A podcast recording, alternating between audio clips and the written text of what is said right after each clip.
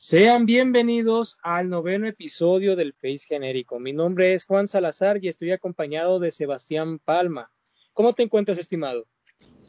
Muy bien, eh, feliz, contento de nuevamente estar aquí con todos ustedes. Eh, un gusto saludarlos y pues feliz, como ya lo mencioné, de estar en una nueva emisión de El Face Genérico el noveno episodio, el cual va a tratar de ser lo suficientemente breve porque estamos grabando el día 2 de junio del 2021. Acaba de suceder algo bastante impactante. Pero antes de dar la información, les pido por favor que se suscriban, nos sigan en las plataformas de podcast en los que nos encontramos ubicados como iVoox, Spotify, iTunes, Google Podcasts y Anchor. Realmente estamos muy agradecidos que nos escuchen semana tras semana. Desafortunadamente hemos tenido ciertos atrasos, pero a decir verdad, siempre estamos pendientes de querer subir un siguiente episodio. El día de hoy, pues, para no hacer tan larga esta, esta introducción, vamos a irnos directamente al grano. la tercera ola de despido sucede al día de hoy, 2 de junio, y es que no es, como les digo, es la tercera ola nosotros no habíamos comunicado ni la primera ni la segunda ola de despidos. La tercera tiene un poquito, un poquito mayor de relevancia debido a los nombres que están puestos en la mesa. ¿Tú qué opinas, Sebastián? Creo que de estos seis despedidos, ocho despedidos más o menos, eh, hay dos nombres quizás que son los que más llaman la atención.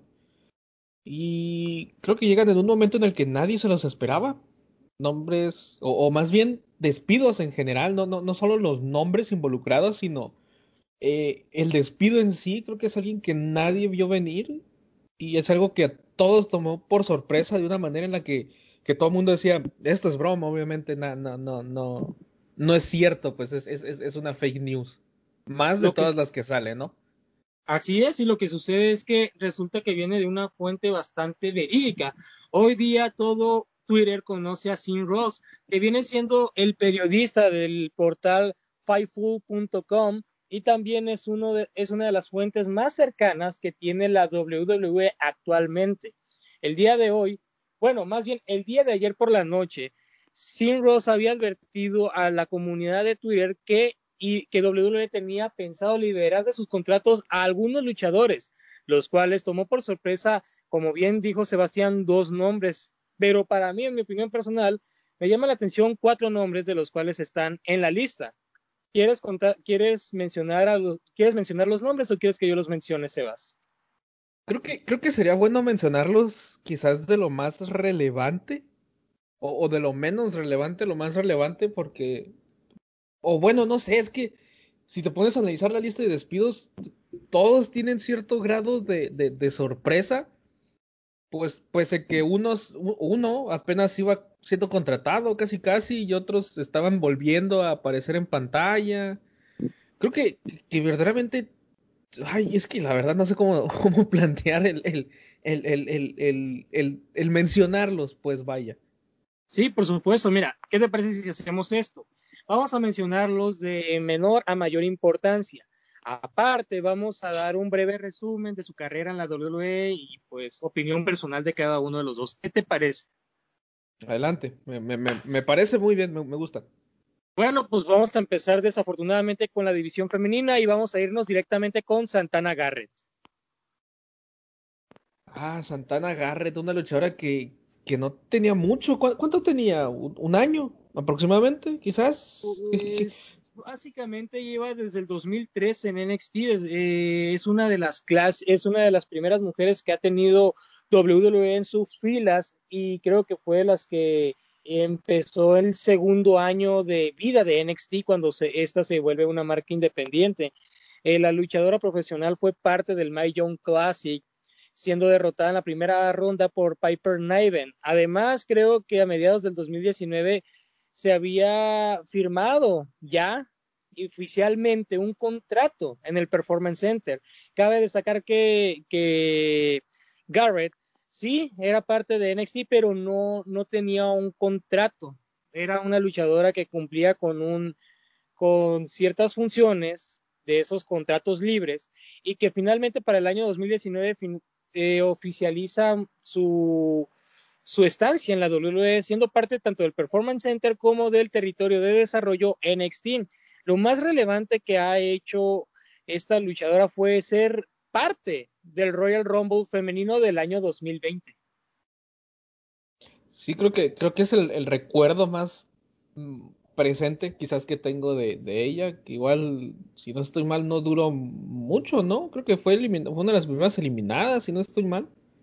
Así es, de hecho, en el Royal Rumble aparece, es muy sorprendente su aparición debido a que, a decir verdad, y siendo bastante francos, no tenía siquiera el favoritismo, por así decirlo, de la afición. Santana Garrett más que nada era una luchadora desconocida que apenas estaba empezando en el territorio de desarrollo y desde el momento que aparece, pues simplemente no causa ninguna sensación.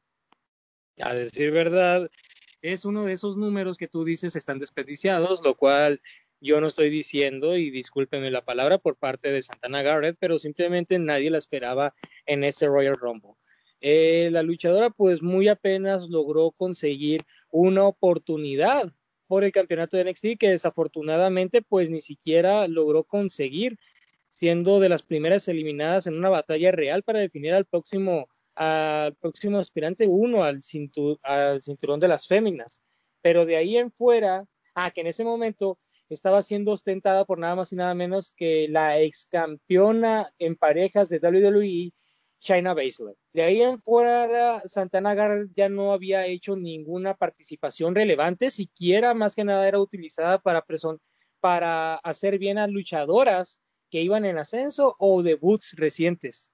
Santana Garrett todavía ni siquiera demostraba un, un no demostró lo que realmente valía. Santana Garrett es una de esas luchadoras que terminó siendo infravaloradas y que realmente en algún tiempo, en, corto plazo, va a ser nada más y nada menos que una que un paso sin pena ni gloria.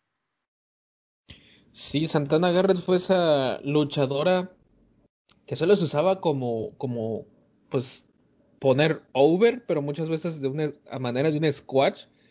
Pero igual nunca la veías en, televisión, es decir, nunca estaba presente. Eh, era, era, pues, pues básicamente, no sé, como, como la, la, situación que estaba pasando o que pasa quizás eh, los miembros de Lucha House Party, que están pero no están. Así es. Y es que, bueno, Santana Garrett ya tenía carrera antes de entrar a WWE, la luchadora de 33 años, fue parte de Stardom, obtuvo numerosos campeonatos dentro de la, de la compañía, de distintos circuitos independientes. También formó parte de TNA y de la NWA, donde logró conseguir el campeonato mundial femenino de la NWA en una ocasión. También fue campeona Wonder of Stardom en una sola ocasión y haber ganado el International Grand Prix en su edición 2016. No hay mucho que rescatar, la verdad de, ella en WWE, creo yo. Sí, creo que, creo que su carrera se enfocó más en, en, bueno, por fuera de la empresa, de los McMahon. Pero siento que, igual es una luchadora que si bien en la, en, la denominada empresa La Cañada no brilló, eh, yo siento que si se le da la oportunidad quizás en otra empresa puede hacer grandes cosas. Claro, quizás no ser la mejor, pero sí ser, no sé, un hombre relevante. ¿Qué habrá pasado con ella? ¿Tú qué opinas? ¿Por qué crees que fue despedida? Mm, sinceramente, no tienes una idea. Es como. No, yo, yo, yo, yo, yo pienso que, que haber sido, pues lo que se dijo de todos, ¿no? Un recorte presupuestal, pero también tomando en cuenta que es una luchadora que, que, que, ni aparece, ¿no? Que, que a veces ni como, ni como Jover era usada, simplemente, pues, nada, básicamente. Sí, es como que esta luchadora más que nada fue contratada por el hecho de que ya tenía nombre en el circuito independiente, posiblemente era de esos pequeños experimentos que pudo haber tenido Triple H, pero eh, quizá le habrá perdido la fe. No sé, realmente tiene una tiene un buen legado, tiene una muy buena carrera fuera de WWE, no pudo demostrar mucho siendo parte de NXT. De hecho, era utilizada como luchadora local a inicios de, de la carrera de Asuka incluso. Entonces, sinceramente, Santana Garrett no brilló como uno esperaba. Y bueno, ojalá tenga un buen futuro más adelante. Y vamos a ser más equitativos, mejor vamos a ir por un hombre o una mujer en términos de relevancia. Y el siguiente nombre va a ser nada más y nada menos que el secreto mejor guardado Body Murphy. Ex campeón de los pesos crucero, ex campeón en parejas de NXT. ¿Y de Raw también? Sí, así es, con Seth Rollins. Creo que este es uno de los despidos que la gente tomó por sorpresa y al mismo tiempo no. Creo que nadie esperaba que lo despidieran, pero muchos a la vez sí, es decir, era Body Murphy tenía pues desde el, desde el ángulo de los misterios, sin aparecer, básicamente en televisión, o, o, sin un rumbo fijo. Eh, siento que, que, es un paquete completo el luchador, es decir, tiene pues el, el porte tiene agilidad, es bueno arriba del ring, te puede dar un buen performance, tiene un micrófono no excelente, pero es rescatable. Lo veo como, como, como si tuviera que hacer una comparación. Me recuerda un poco a, Pete Williams, el conocidísimo Canadian Destroyer. no, no, no, no, no refiriéndome en este momento al, al, al, movimiento, sino al luchador, el apodo, que de ahí deriva el nombre del, del, del, movimiento homónimo. Pero creo que, que Morphy Murphy tuvo un buen paso, ocho años, si no estoy mal, en un escrito que, que, él puso en sus redes sociales, que tenía ocho años en la empresa. Creo que hizo todo lo que pudo, porque también decir hizo, eh, pudo, pudo hacer más, creo que ya no está en sus manos, sino era más bien cómo los directivos quisieran haberlo aprovechado. Creo que Murphy es un luchador que sin duda alguna, en el lugar que llegue, puede brillar. Claramente, o sea, estábamos hablando de uno de los máximos exponentes de la división de los pesos crucero. Él puso en el mapa también a la división peso crucero, estelarizó WrestleMania los pre-shows, pero fue parte de los eventos más importantes como campeón de la división de los pesos crucero. De hecho, Body Murphy, la última aparición de este luchador profesional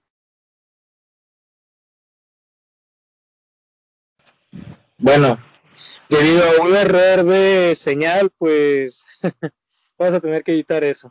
Entonces, a lo que estaba comentando es que sí, Body Murphy era uno de los pilares importantes de la división de los pesos crucero. De hecho, él estelarizó WrestleMania. Obviamente, pues no, no lo estelarizó como evento principal, pero mantuvo el cinturón en los últimos, en los últimos momentos de esta división, sobre todo del cinturón morado, antes de que pasara a la marca de NXT para quedarse como uno de los títulos, uno de los tantos títulos oficiales, ¿no? La última aparición de Bobby Murphy se dio nada más y nada menos que el 5 de marzo del 2021, justamente después de, de WrestleMania 36, donde era 36 o 37, creo que me confundí. Eh, la, la, edición de, de qué, perdón? La última edición de WrestleMania. La, esta pasada fue la 37. Sí, me confundí, es 37. Sí, de hecho él fue parte de la batalla real del, de Memoria André el Gigante que no se dio en WrestleMania, se dio en SmackDown o, pre-WrestleMania, donde pues obviamente salió eliminado, no consiguió la victoria. Y después de eso nuevamente aparece Buddy Murphy con su, con, eh, con su antiguo mentor, el que le dio una guía, al que le dio un lugar en la facción y lo terminó traicionando debido a la familia Misterio y sobre todo por nada más y nada menos que la hija Alilla Misterio, la cual provocó su desaparición total, así decirlo, de la televisión de SmackDown. Enfrenta a Cesaro, desafortunadamente pierde, pero Seth Rollins aprovecha esta, estas distracciones para atacar al, al Superman suizo, Después de eso, Buddy Murphy desaparece nuevamente de las pantallas y desafortunadamente el día de ahora nos anuncian su liberación de contrato, que decir verdad sorprende muchísimo, pero pues ya se veía venir. Sinceramente, en lo personal, yo ya no veía a Buddy Murphy en la programación semanal Pero analizando la lista actual de luchadores activos en SmackDown, va a ser mucha falta, muchos talentos que puedan cubrir la división de la división Midcard, división que obviamente el luchador podía cubrir completamente. Mira, un dato, cinco de los seis despedidos eran luchadores de SmackDown. ¿En serio? Santana Garrett era una luchadora que iba y venía entre NXT y el main roster. Los demás son luchadores que estaban en SmackDown.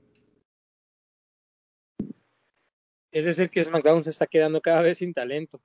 Ahorita el roster de SmackDown tiene 27 luchadores en general. Luchadoras y luchadores. Por otra parte, Raw, si no estoy mal, cuenta con cerca de 54, 55. Para SmackDown, la división, la división femenina de SmackDown cuenta con 7 luchadoras.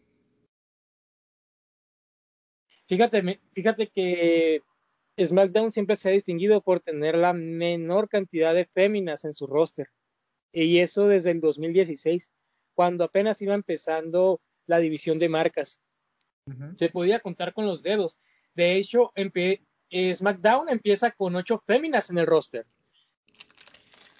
Pero ahora, a ver si me... Ajá. Toma en cuenta esto.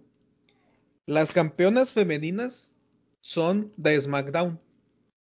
Sí. ¿Qué pasa si quieres hacer una lucha multitudinaria por esos campeonatos? Es imposible, pero. Lo máximo que puedes hacer es una triple amenaza. No puedes armar un fatal de cuatro esquinas, porque te va a faltar una luchadora. ¿Las demás son parte de la división Tag Team?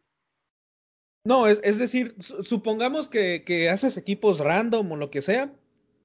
Ok. Te va a faltar una luchadora para al menos armar un fatal de cuatro esquinas.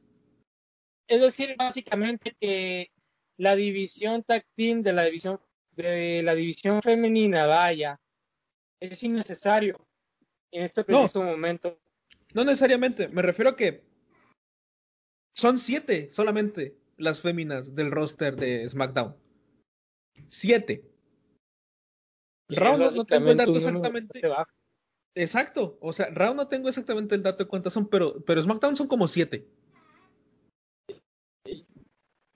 Pues sí, eso termina afectando y de una vez vamos a movernos. Pero hay algo que quieras declarar. ¿Por qué crees que Body Murphy se va de la compañía o lo libera? ¿Cómo lo veías tú en el futuro? ¿Qué, qué pensabas de Body Murphy? Yo veía a Body Murphy como el luchador al que no querían soltar.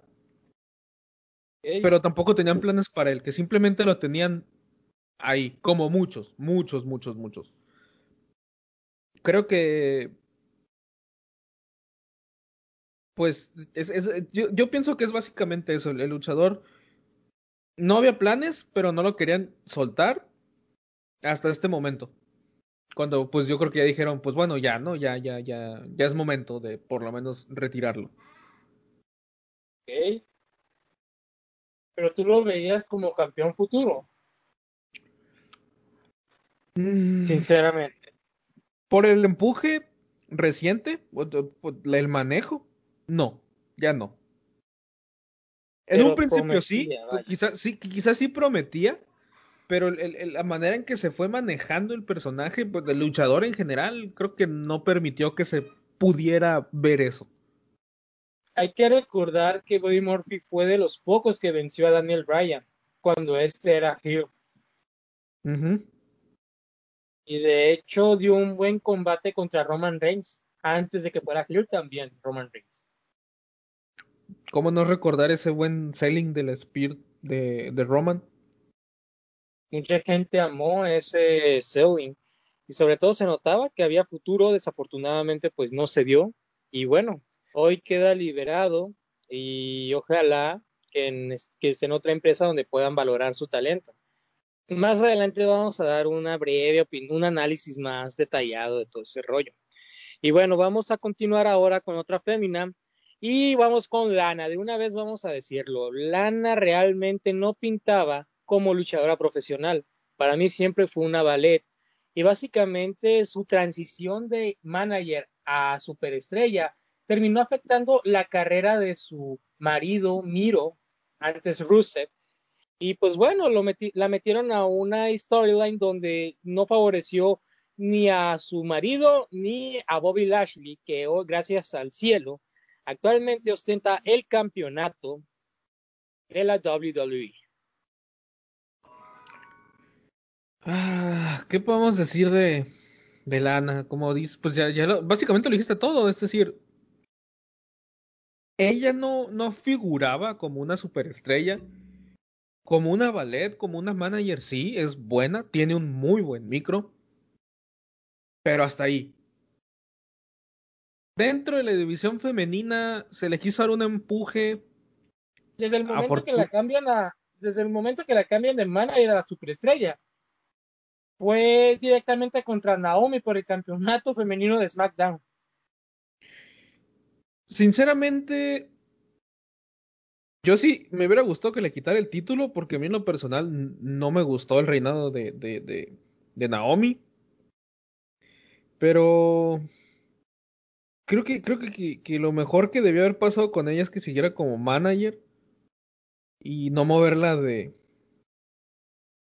de esa posición porque pues creo que creo que ella se desempeña eh, mejor en ese rol.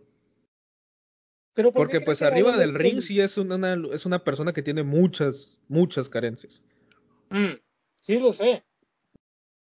Pero lo que me sorprende, este en WrestleMania nos dimos cuenta que todo el mundo apoyaba a Lana. Y el empuje de ella se hacía notar muchísimo cada vez que veíamos la programación y los pague por ver de la WWE. Incluso le dio la victoria Monday Night Raw en el último Survivor Series de la manera más infame y graciosa de todos los tiempos. Lana era la última miembro de Raw que estaba en pie porque nadie le daba el nadie le daba la mano, nadie le daba el tag. Entonces, Lana le da la victoria a Raw y también fue el alivio cómico de con Naya Jax al tumbarla todas las semanas en la mesa, al romper encima de su cuerpo, pues sí, pues al romper con su cuerpo la mesa de comentaristas. Y bueno, o sea, básicamente Lana ya tenía un empuje, ya tenía una base de fanáticos, todo el mundo la apoyaba, entonces, ¿qué pasó? ¿Por qué la despidieron?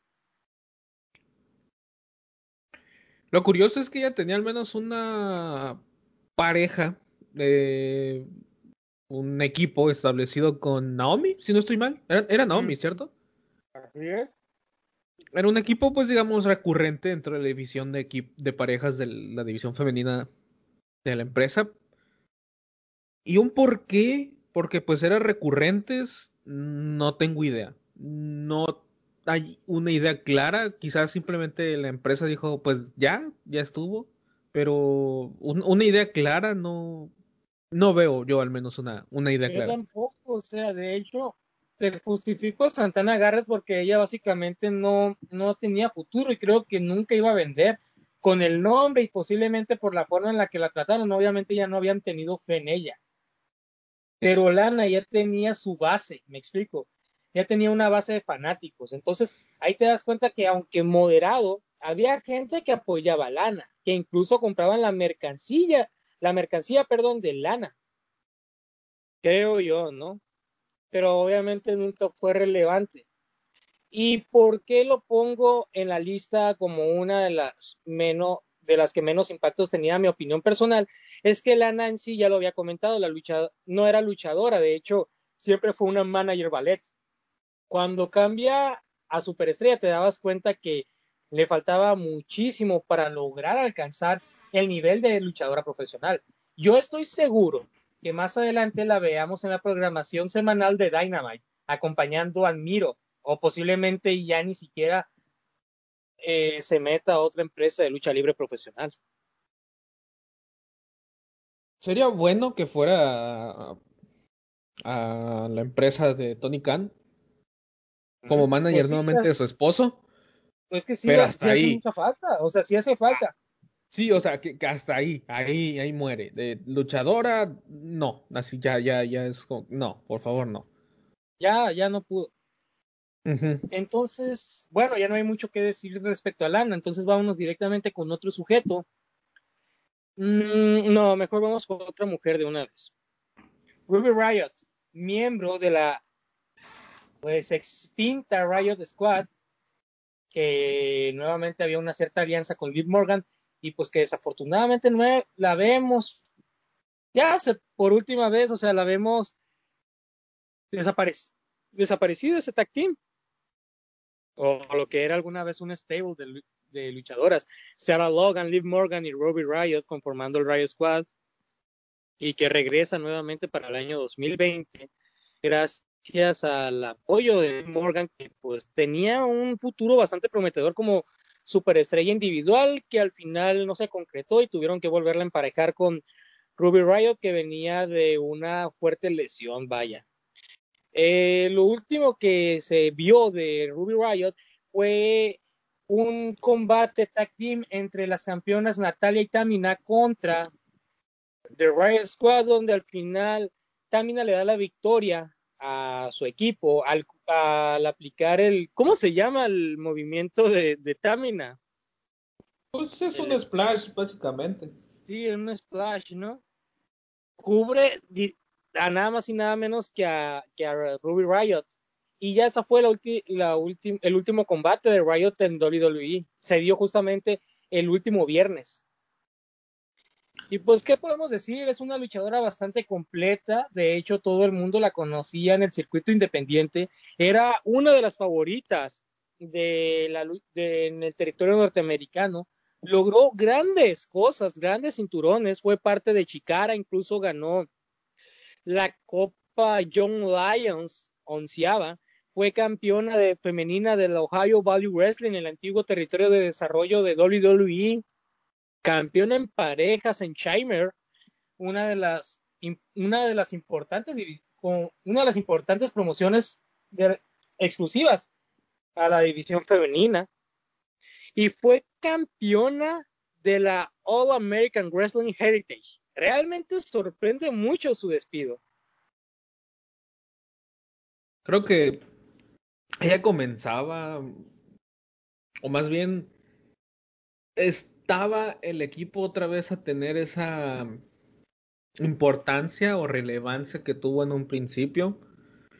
Y eso, se ve en, en, la edición pasada de, de la vitrina de los inmortales.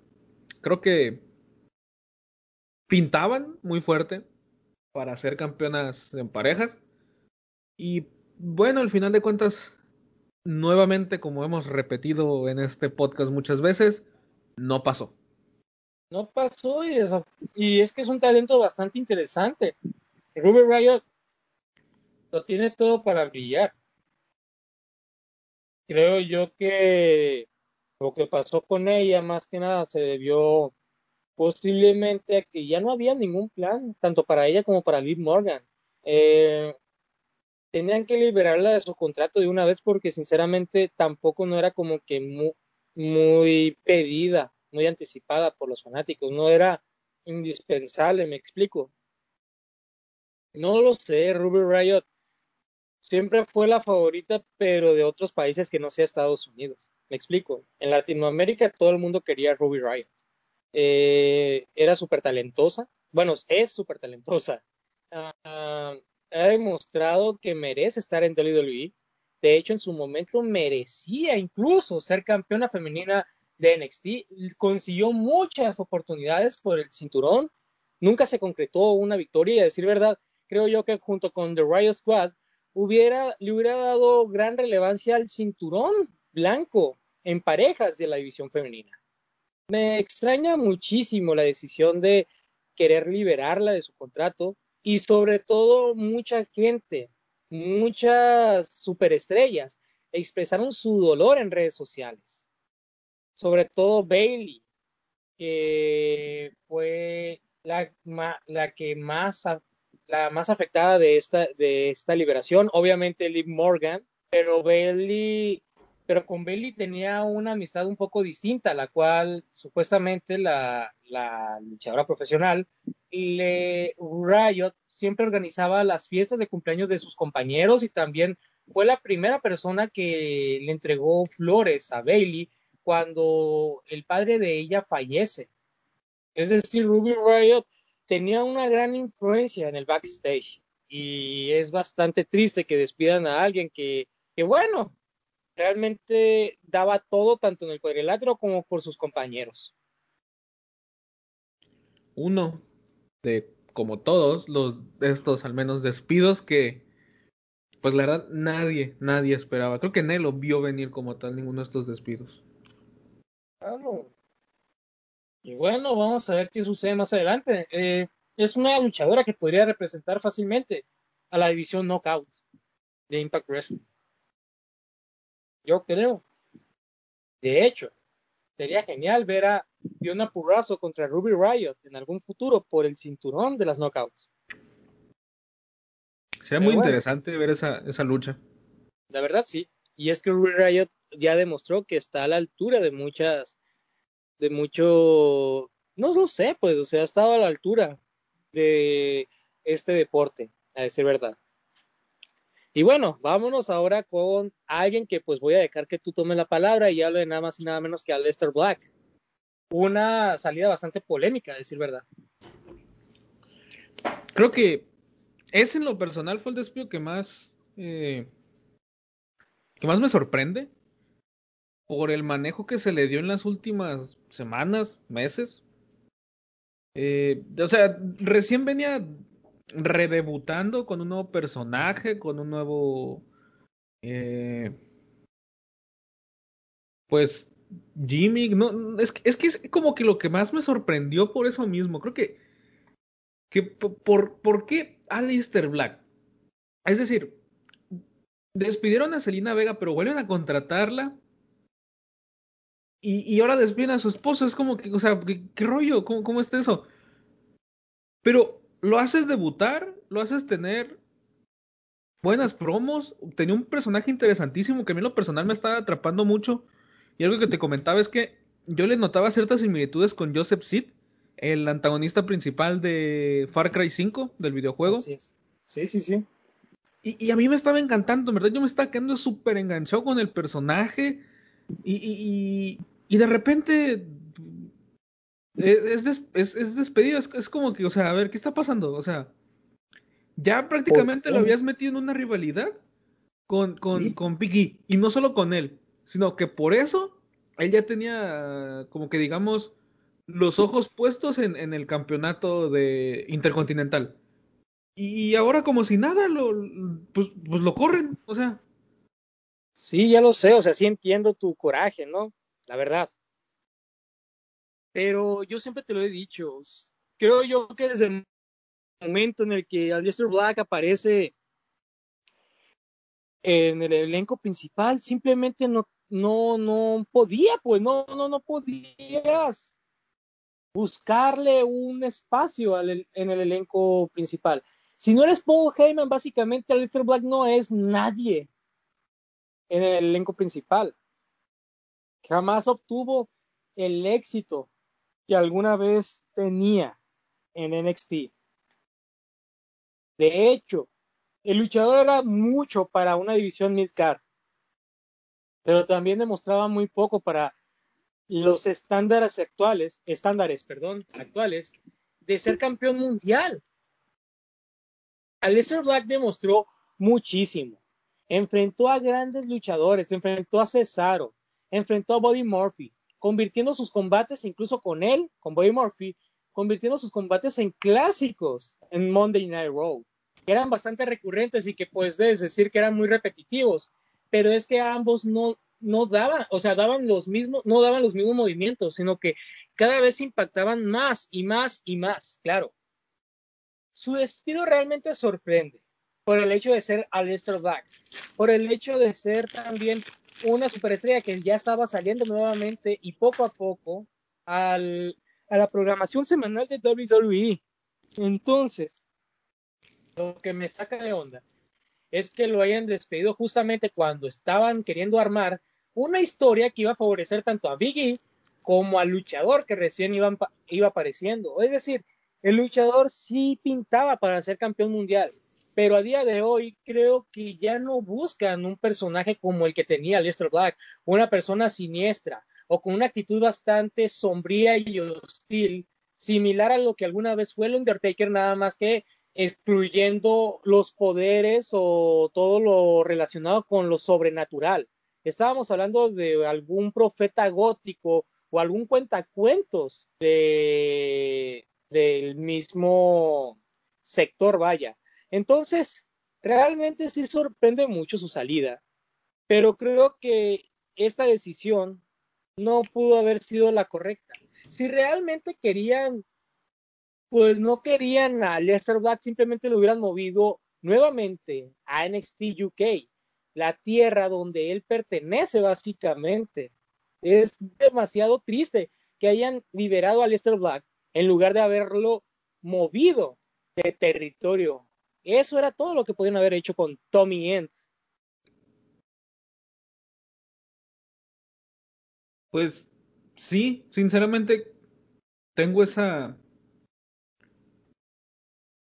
esa, esa, ese mismo, o sea, concuerdo contigo, quizás eh, se pudo aprovechar mejor, pero sí, mm, el mismo personaje tenía muchas limitantes, muchas limitantes para el roster principal, porque en NXT funcionó muy bien. Claro, claro. Pero todos sabemos que, que, no, no, siempre lo que funciona en, en NXT funciona en, en, el, en el main roster. Y pues la verdad, yo sí me siento muy decepcionado por ese despido como fanático. El personaje que estaba, el nuevo personaje que estaba teniendo, me encantaba, me parecía buenísimo. Y pues a ver ahora qué, qué, qué sucede. A mí, a mí en lo personal me gustaría verlo en New Japan. Pues ojalá. Porque su estilo se, acomoda muy bien al, al estilo que maneja la, la empresa nipona.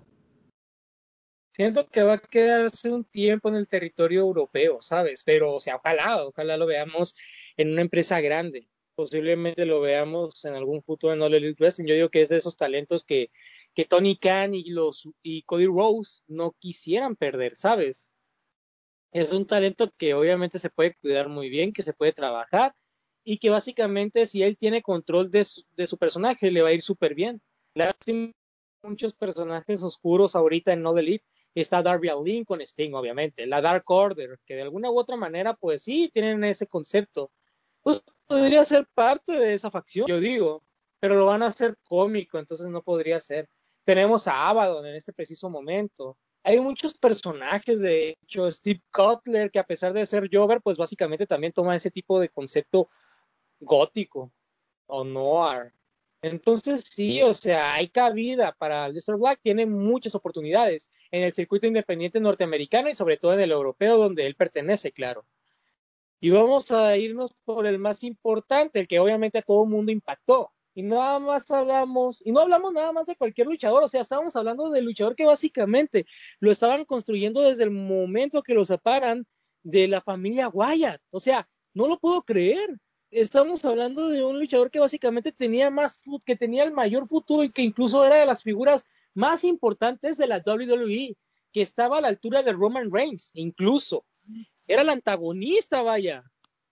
Eh, no sé, es increíble que Braun Strowman ya no esté en WWE. De esa facción, solo un miembro queda en WWE y es Bray Wyatt. Sí, pero a diferencia de Bray Wyatt, Braun Strowman logró más cosas. Braun Strowman incluso fue figurilla, era más importante incluso que todos los miembros actuales de SmackDown. De hecho, era luchador a vencer. Braun Strowman básicamente era, era manejado como el monstruo entre hombres, vaya, sí, era el personaje de él. Y era un hombre que básicamente era invencible, que no tenía una debilidad, a no ser que tuvieras un tercer rival para poder contrarrestar al, al monstruo. Fue campeón en parejas en dos ocasiones. Fue ganador del Royal Rumble más grande del mundo en el 2018. Ganador del dinero en el banco del 2018. Ganó la sexta edición de André el Gigante. fue campeón de tres coronas y, su último logro fue campeón universal, derrotando a nada más y nada menos que Goldberg en WrestleMania 76, perdón. Es increíble, pues, es decir, Braun Strowman siempre fue de esos luchadores taquilleros. De hecho, era de los más vendidos, de los que más mercancía manejaba y vendía, claro. Entonces sorprende mucho su despido, sabiendo que era una de las caras fundamentales de la WWE. E incluso era de los mejor pagados, junto con Samoa Joe, que también fue despedido, Roman Reigns, Bray Wyatt, y pues claro, si estuviera John Cena también. Aquí la, la pregunta es, ¿por qué? Sí, pues, sobre todo con, con, este personaje, o sea, sobre todo con, con, con Braun Strowman. ¿Cuál es el motivo de su despido? Hay un rumor ahí que dicen que es porque McMahon lo sorprendió. Ya sabes, sí, eh, sí. autoestimulándose. Ajá. Se me hace más un rumor que, que otra cosa, porque ya se pues, había dicho que también lo habían sorprendido haciendo esas cosas y no, ajá, y no le habían hecho nada. Y, y, y, cómo es posible que, que, pues ahora sí, ¿no? O sea, no. Así que la, la, la pregunta es, ¿qué motivó a la empresa para dejarlo libre? Porque tú dices, bueno, los otros ni los utilizaban. Claro, claro. sí. O sea, ya lo sé, o sea, es increíble, pues, y de, y de hecho enfrentó a grandes enfrentó a grandes superestrellas, ya incluso ya estaba a la altura, enfrentó a Kane, enfrentó a Daniel Bryan, enfrentó a John Cena, o sea, oh, Dios, no, no se puede creer que, que este hombre, que este sujeto, haya sido despedido sabiendo que era de los favoritos. Básicamente era la versión moderna del Big Show, un hombre imparable básicamente, y la diferencia entre él y el Big Show es que básicamente Braun Strowman lo estaba manejando como un verdadero monstruo. Obviamente cuando hace su transición a Face se muestra el lado más cómico de esta superestrella, lo cual logró todavía comparar aún más su su apariencia o su similitud con el personaje que manejaba el Big Show. Solamente que con la diferencia de que Braun Strowman estaba siendo manejado como un hombre imparable, un hombre que básicamente era la cara más imbatible que podías, que podías enfrentar en WWE. E incluso te dabas cuenta que en los Survivor, Series era de esos hombres que nunca iban a faltar en ese evento. Y sobre todo en la estipulación tradicional del Survivor Series. Era el monstruo imparable. Y básicamente es como si despidieran mañana o liberaran de su contrato a Roman Reigns siendo campeón. Y aunque no fuera un campeón, Braun Strowman tenía la credibilidad de ser uno. Aunque desafortunadamente eso se vio opacado cuando se hizo face y ganó el campeonato universal siendo face. Entonces no demostró un verdadero reinado como campeón universal, pero a decir verdad, en algún en su momento merecía ser campeón. Claro que sí cuando tenía su rivalidad con Roman Reigns por el 2016 al 2017. Era el momento de Braun Strowman, cuando el cinturón aún era de color rojo y no azul. Pues la verdad es, lo único que casi casi te puedo decir es pues sobre todo con él es sin palabras por este despido de sí claro o sea sin palabras Braun Strowman es, es está muy raro. Y de hecho, Braun Strowman siempre se ejercitó, siempre trató de tener un físico bastante imparable por la compañía, básicamente. Él dio todo para hacer lo que alguna vez fue. Eh, fue incluso, no lo sé, o sea, no sé si lo sepas, pero superó el récord de Kane. Fue el primero en superar el récord de Kane, Braun Strowman con tres eliminaciones. Sí, pero, pero, mucha gente no, creo que incluso la misma WWE no lo toma en cuenta tanto. De hecho, sí lo reconoció. Sí, pero te lo, te lo, reconocen más como un apartado, ¿no? De, de, de sí tiene más, pero fue en un evento especial, no es en el propio Royal Rumble. Claro, claro, sí, pero bueno, es que la verdad está muy, muy extraño, es muy triste. Mira, otros récords que ha tenido, es que fue el único, es de los pocos luchadores, o quizá el único, en derrotar a cinco oponentes en el Elimination Chamber. En la, en el memorial de batalla real de André el Gigante, tiene el récord de más eliminaciones con 14, aparte de tener la mayor cantidad de eliminaciones en el combate tradicional de Survivor Series. Entonces, básicamente, este hombre ya estaba rompiendo y batiendo muchos récords. Era considerado una de las cartas fuertes de la WWE y su despido básicamente termina pues impactando a más de uno. Me termina impactando a mí, que básicamente yo veía más futuro, yo lo veía como un Hall of Famer. Es decir, no sé, pues es, extraño, vaya. Muy extraño. Sí, es, es el despido que más sorprende. E, evidentemente es el, es el despido que más tomó por sorpresa a todos en general. Por supuesto, y bueno, es que, wow, qué sorpresa, hermano. Sinceramente, si me comporto de esa manera, es que realmente no sé qué decir, es triste, vaya, no sé. Ay, no, pues, ¿vas a, quieres agregar algo más? Pues no, es, es, que todo, pues al final de cuentas todos los despidos fueron sorprendentes, todos tomaron por por sorpresa a, todos, nadie se esperaba una ola de despidos en este momento, yo creo. Claro, claro, pero bueno, hasta el momento digamos que algunos, no todos, de hecho, te hubiera entendido a Lana, hubiera sido noticia, claro, pero pues Lana, es Lana. Y Santana Garrett, pues sí, también es como que muy entendible pero los cuatro nombres, los demás, es como que, wow, o sea, sorprende. Ruby Riot a mí me sorprendería, porque decir verdad venía de un combate, vaya, no sé, es muy triste, vaya. En fin, realmente me pone a pensar los últimos despidos. De hecho, como lo mencioné anteriormente, Samuel Joe fue despedido. Eh, fue despedido también Peyton Royce, Billy Kay, Alexander Wolf, liberaron de su contrato a Velvet Dream. Y pues sí hubo nombres bastante, bastante importantes que fueron liberados de su contrato y otros despedidos. Y bueno, quiero dar una breve conclusión general, pero primeramente quiero que tú comentes así a rasgos generales qué has opinado respecto a estos despidos, o sea, generalmente de los de las tres olas de despidos que ha habido hasta el momento, ¿no? Pienso que pues la empresa tendrá sus razones, ¿no? Eh, habrá un porqué. No, no siento que sea solo un despido. Eh, el, que la gente también se enoje es, eh, me parece tonto. Despidos siempre va a haber, luchadores van y vienen, así sean nombres importantes. De lo, lo que esto comprueba que dentro de la empresa nadie es indispensable. O no tienes un trabajo asegurado. Viniendo esto en el caso de Strongman, ¿no? Que era pues, pues de, las cartas fuertes de la compañía y ahora pues, pues no.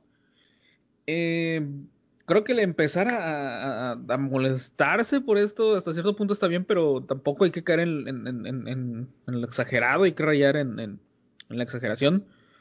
Tenemos que ser muy francos, ¿no?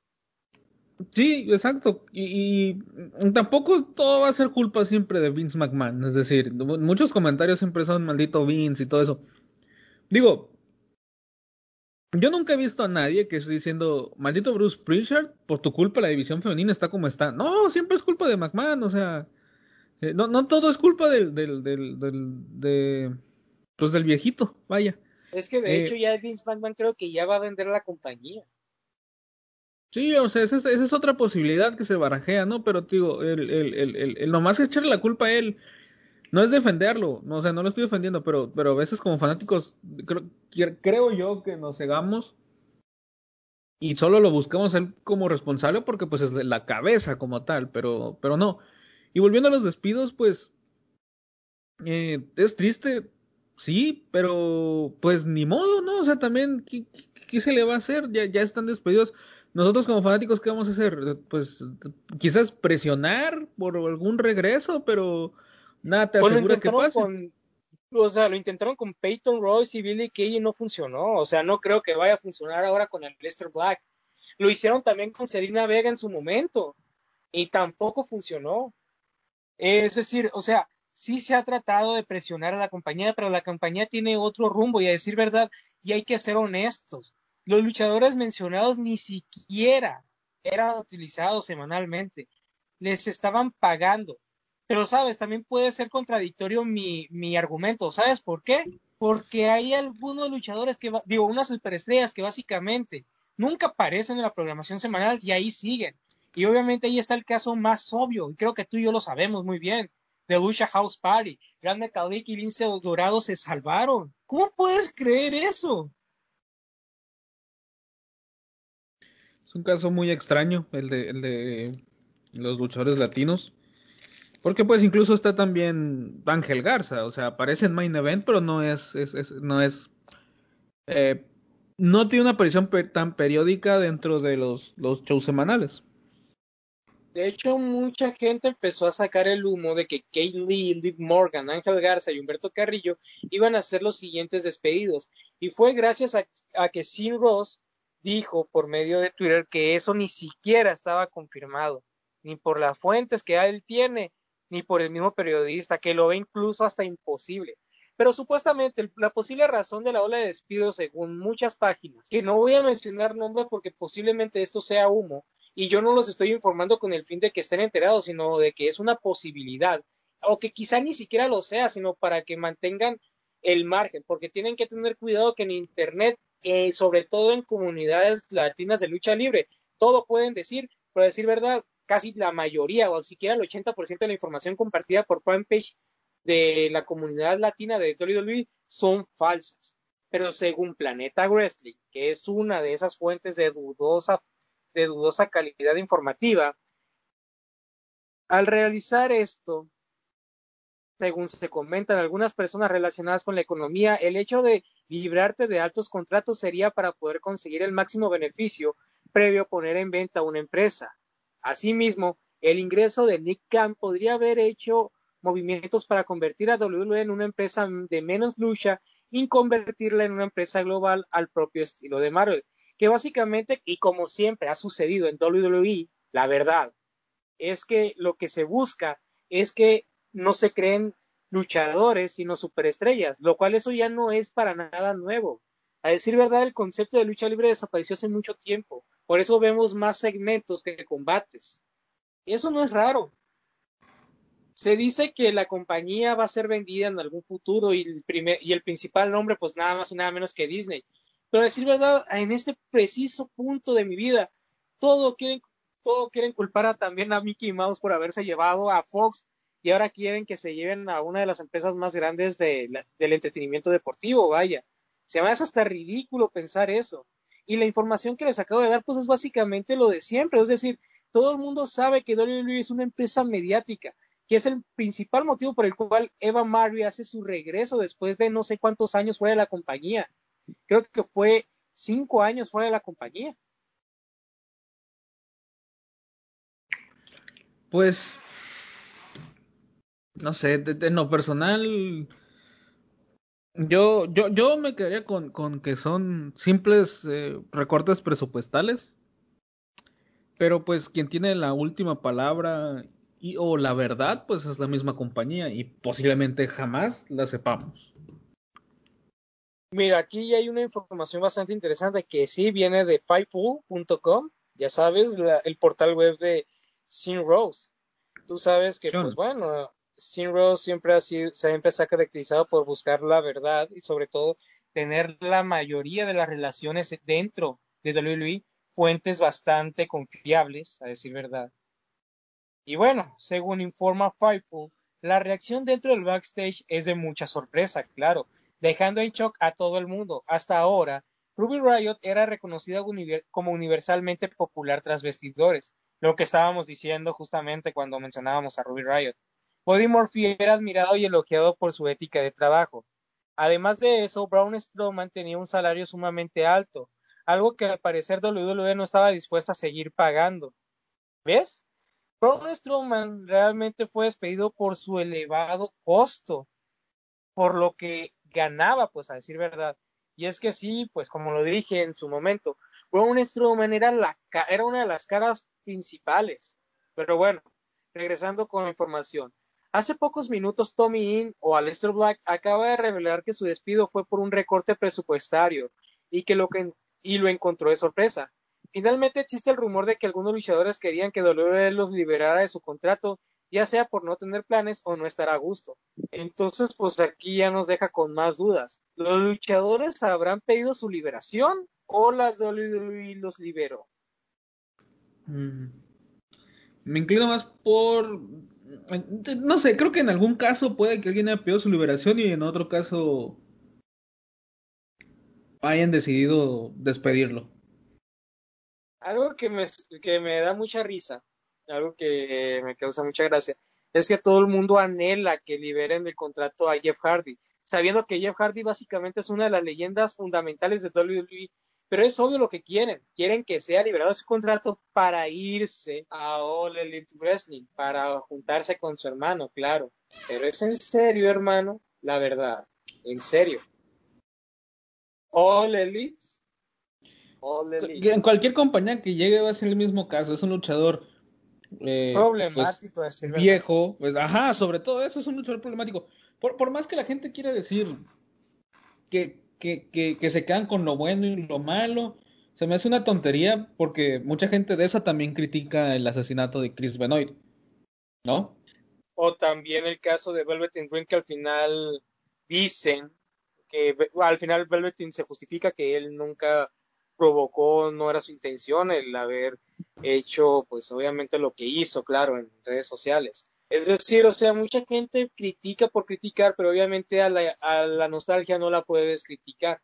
Pero básicamente destruye una, casi mata una compañía, casi acaba, pues, con toda, con toda una institución que poco a poco iba teniendo renombre, que estaba construyendo desde lo más bajo una reputación y una alternativa bastante distinta a WWE. Y todo el mundo parece que se lo olvidó o simplemente no quieren acordarse del Lockdown 2009 por el campeonato de TNA entre Sting y Jeff Hardy en el evento central con una duración de 17 segundos. Dios, o sea, ¿qué tan ciego tiene que ser el fanático para justificar a una supuesta leyenda? La verdad, siempre voy a ser fanático de Jeff Hardy. La verdad es que perdí su respeto justamente en el 2009. Y cuando vuelve a la WWE en el 2018, cuando tiene un aparatoso incidente con su esposa por problemas de alcoholismo. Está bien que quiera redimirse, pero a decir verdad, Jeff Hardy ya perdió toda oportunidad de poder pues conseguir un reinado más o siquiera demostrar que todavía puede ser campeón mundial. Vaya donde vaya, no lo van a tratar como uno esperaría que lo tratara, la verdad. Sinceramente. Y en All Elite es lo más que puedo esperar, y sinceramente, y perdónenme, pero creo que va a cometer un aparatoso accidente como el que le pasó a Matt Hardy cuando enfrenta a Sammy Guevara. Sinceramente. No hay más que voy a agregar de Jeff Hardy. Sí.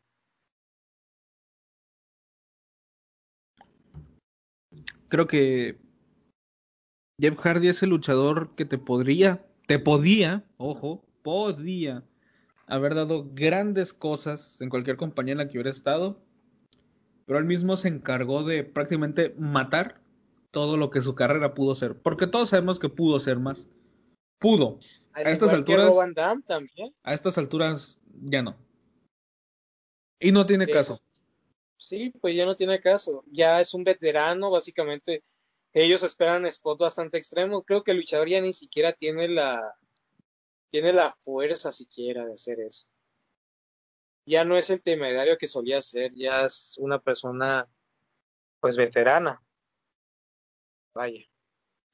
Y no podemos hacer nada, o sea, la verdad es que yo perdí mi yo perdí el respeto. Yo perdí mis respetos hacia el luchador profesional. Y sinceramente yo no voy a, a cambiar mi forma de ver, ¿sabes? Hacia Jeff Hardy. No, no creo que vaya, no creo ya en él, sinceramente.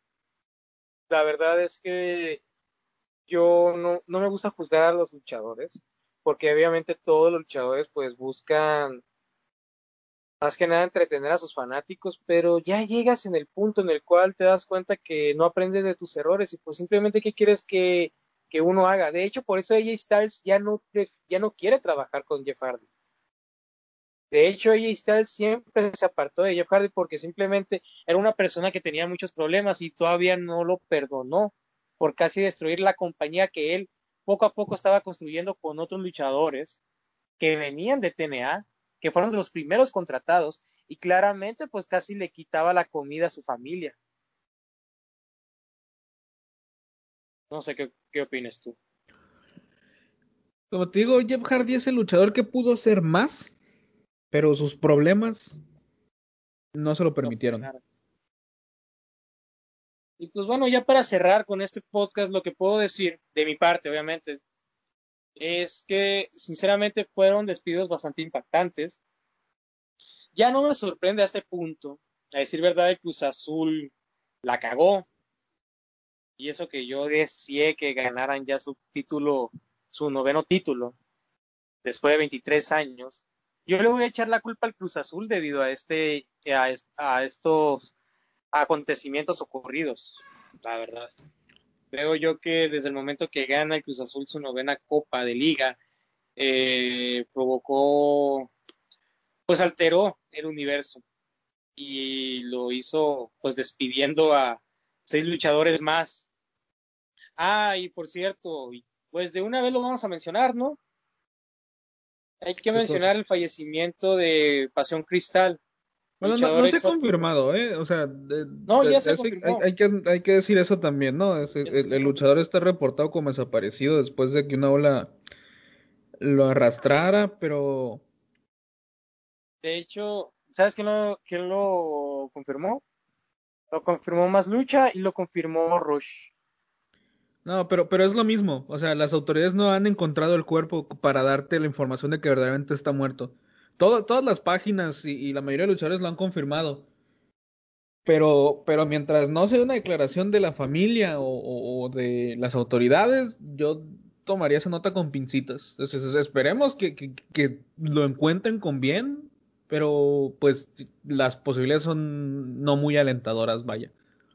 Pues claro, incluso hasta la AAA le desea condolencias a los familiares y amigos del luchador profesional es, lo mismo, pues es, es, a lo que voy, digo, muchas páginas ya reportaron el fallecimiento, pero yo en lo personal esperaría que las autoridades pues digan el, resultado final. Esto sucedió en Acapulco, ¿no? Sí. Eh, básicamente fueron turbulencias marinas o qué fue lo que ocurrió. Una, una ola lo arrastró al, mar. Justamente pues, lo que no se sabe nada con él. ¿Madre? Justamente lo que le sucedió a Chad Gaspar. Sí, exacto. Pues es muy triste, sinceramente. Y bueno, la verdad es que ha sido un miércoles bastante sorprendente, muy triste, a decir verdad. Y bueno, ya no me queda algo más que agregar. ¿Hay algo que desees agregar antes de despedirnos, hermano? Eh, pues lo de siempre, mm, chicos, morros, lo que sea, no se casen con una empresa y consuman mucho y más de este bello espectáculo.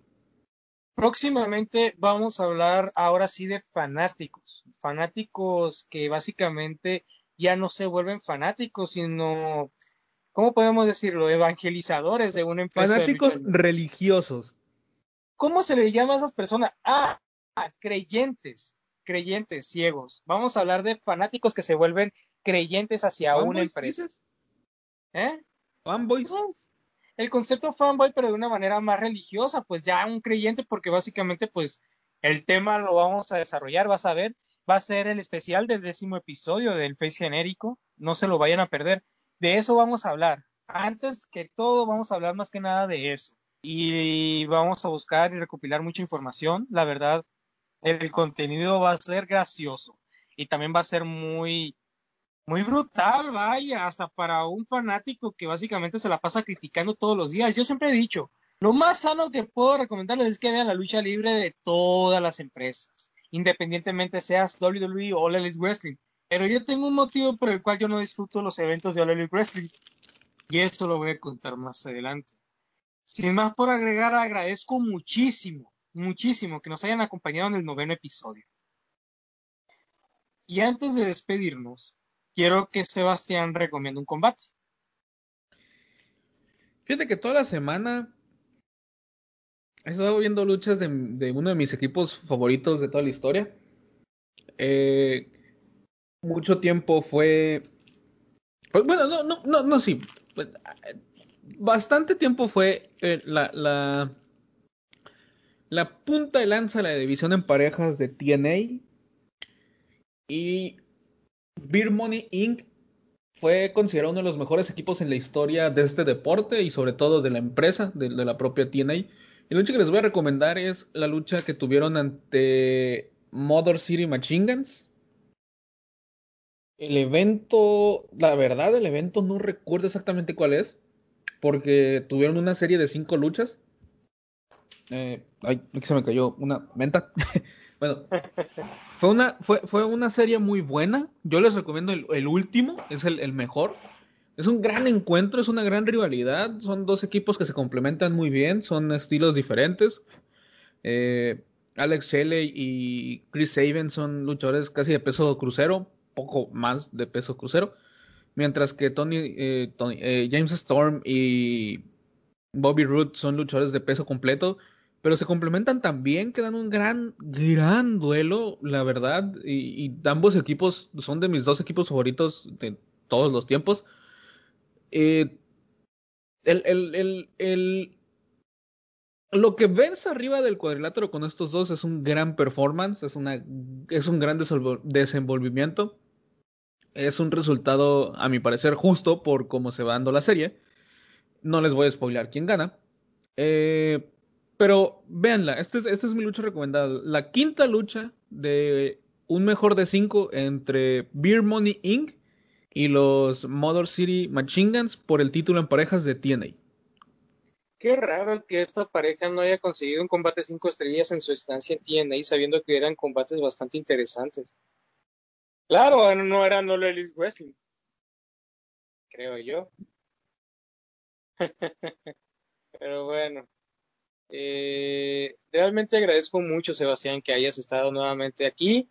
Obviamente fue improvisado y el motivo fue pues básicamente esta ola de despidos que realmente me tiene sorprendidísimo. Eh, no olviden seguirnos en nuestras redes sociales, Face Genérico, eh, arroba Face Facebook y también en Twitter. Y claramente, pues yo me estoy comprometiendo a subir más contenido y sobre todo compartir opiniones en el Facebook, lo cual se me hace muy raro escribir muchas cosas en un Facebook, pero es mejor que publicarlo en un blog.